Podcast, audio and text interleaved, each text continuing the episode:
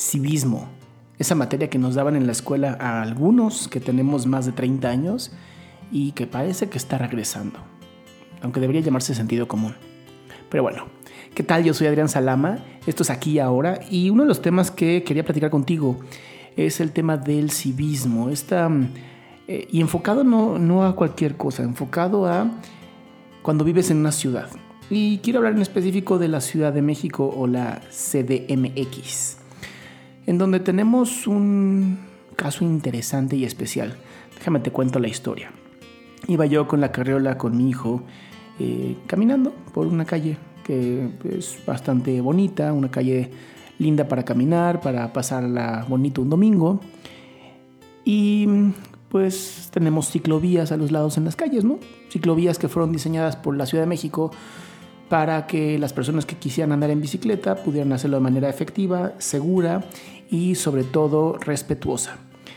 Pues bien, en esta hermosa banqueta ampliada o camellón, por llamarlo de alguna manera, pues eh, la gente le vale madres y anda en bicicleta sin importarle si eres o no un peatón y últimamente hay monopatines eléctricos también. Eh, la desgracia es que, pues bueno, una señora ya saben, de esas educadas, lindas, pues quería bajar por la rampa de discapacitados porque su ciclovía pues estaba vacía y ella no quería estar sola y pues le pegó a la carriola de mi hijo. Lo que hizo que yo, como un buen padre responsable y cuidador de sus crías, le dijera que tuviera cuidado porque ella tenía un vehículo y mi hijo pues no, ¿verdad? Eh, la señora me pintó dedo, ¿no? Ya sabes, te levantan el dedo mayor simulando que pues, la señora tiene huevos y pues le grité que tuviera más cuidado, que para eso tenía ciclovías y que por favor respetara si no quería no ser respetada ella. Para esto su flamante y, eh, no sé, valiente, pocos huevos marido, pues escuchó lo que le dije, regresó y me dijo, ¿qué pasó? No, muy acá, muy valiente, ¿no? Queriendo demostrarle a su mujer que pues todavía la testosterona corría por su sangre.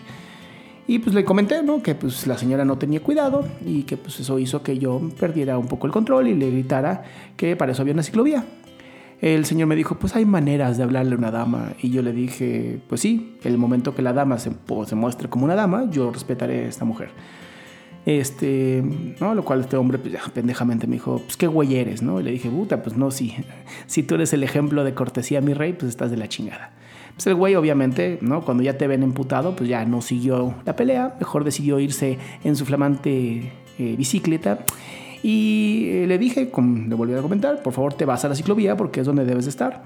También me pintó dedo y pues yo le dije, pues si tienes tantos, ¿no? Tanates, pues aquí estoy, ¿no? Obviamente, obviamente, no lo hizo. Y ya seguimos caminando. Este, varias personas escucharon este comentario, varias personas me dijeron que tenía razón, que para eso había una ciclovía.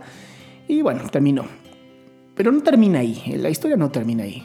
O bueno, mi historia sí termina ahí.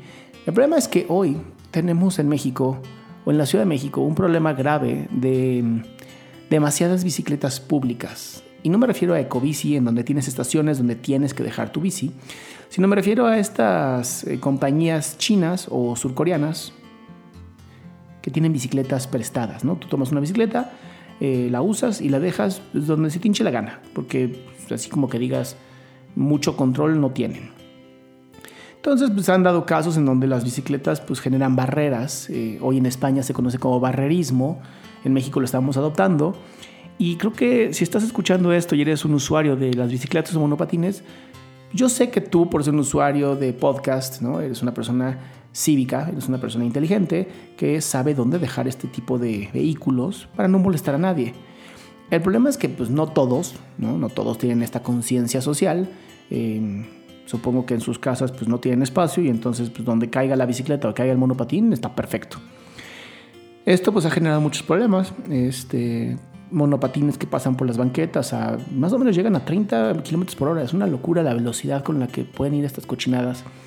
Eh, gente en bicicletas, ¿no? Que pues, toman la banqueta porque pues, las calles le da miedo y pues tienen razón de que la calle le dé miedo, pero por algo hay un, reglamento vial en donde pues si tienes una bicicleta pues tienes que seguir ciertas eh, reglas viales, ¿no? Como no pasarte el alto, eh, no ir por las banquetas, porque las banquetas fueron creadas bueno, quisiera decir que fueron creadas para peatones, pero pues no, porque hay baquetas tan terribles en esta ciudad que pues creo que ni siquiera un peatón podría pasar por ahí. Y esto me lleva a la conciencia.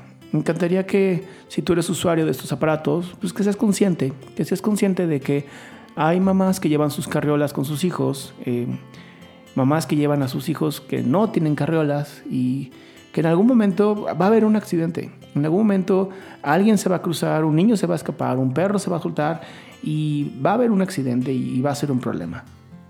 Hoy parece que estas bicicletas ya tienen cierta regulación de SEDUBI, que es nuestra Secretaría de eh, Vialidad, pero no es suficiente, porque el problema no es la compañía, el problema no es si las compañías tienen o no bicicletas, si las compañías tienen o no monopatines, el problema eres tú si no las pones en su lugar correcto.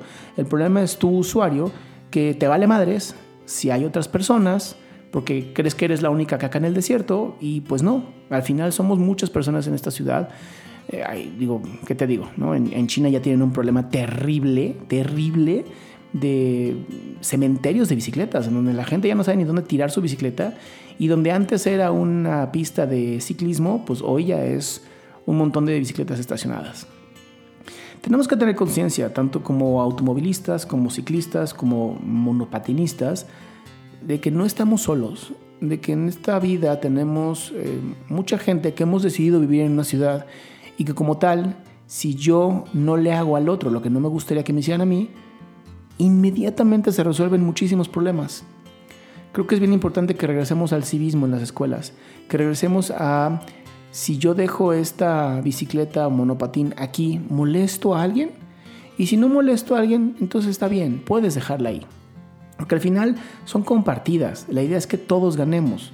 Pero si una persona decide dejar de querer seguir estas normas, en el momento que alguien deja de seguir las reglas y cree que sus reglas son las más importantes, psicología, eh, en la psicología se llama sociopatía. ¿Por qué? Porque crees que tus reglas son las importantes y las demás no importan. Em, también habla de soberbia, ¿no? Crees que tú eres la única, la única coca en el desierto, cuando no es real.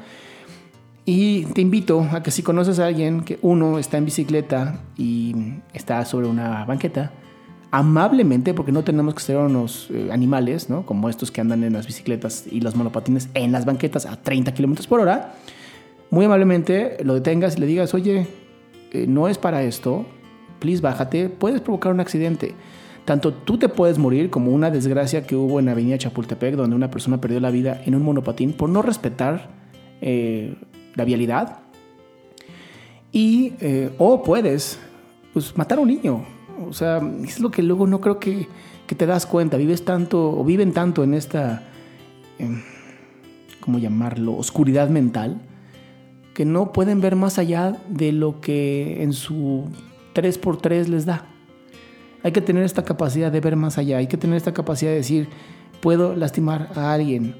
Y ese lastimar a alguien, te lo prometo, nunca se te quita. Si alguna vez has atropellado a alguien, si alguna vez has lastimado a alguien, nunca más en tu vida vuelves a, a ser la misma persona. Te lo prometo. Ojalá nunca tengas que pasar por algo así.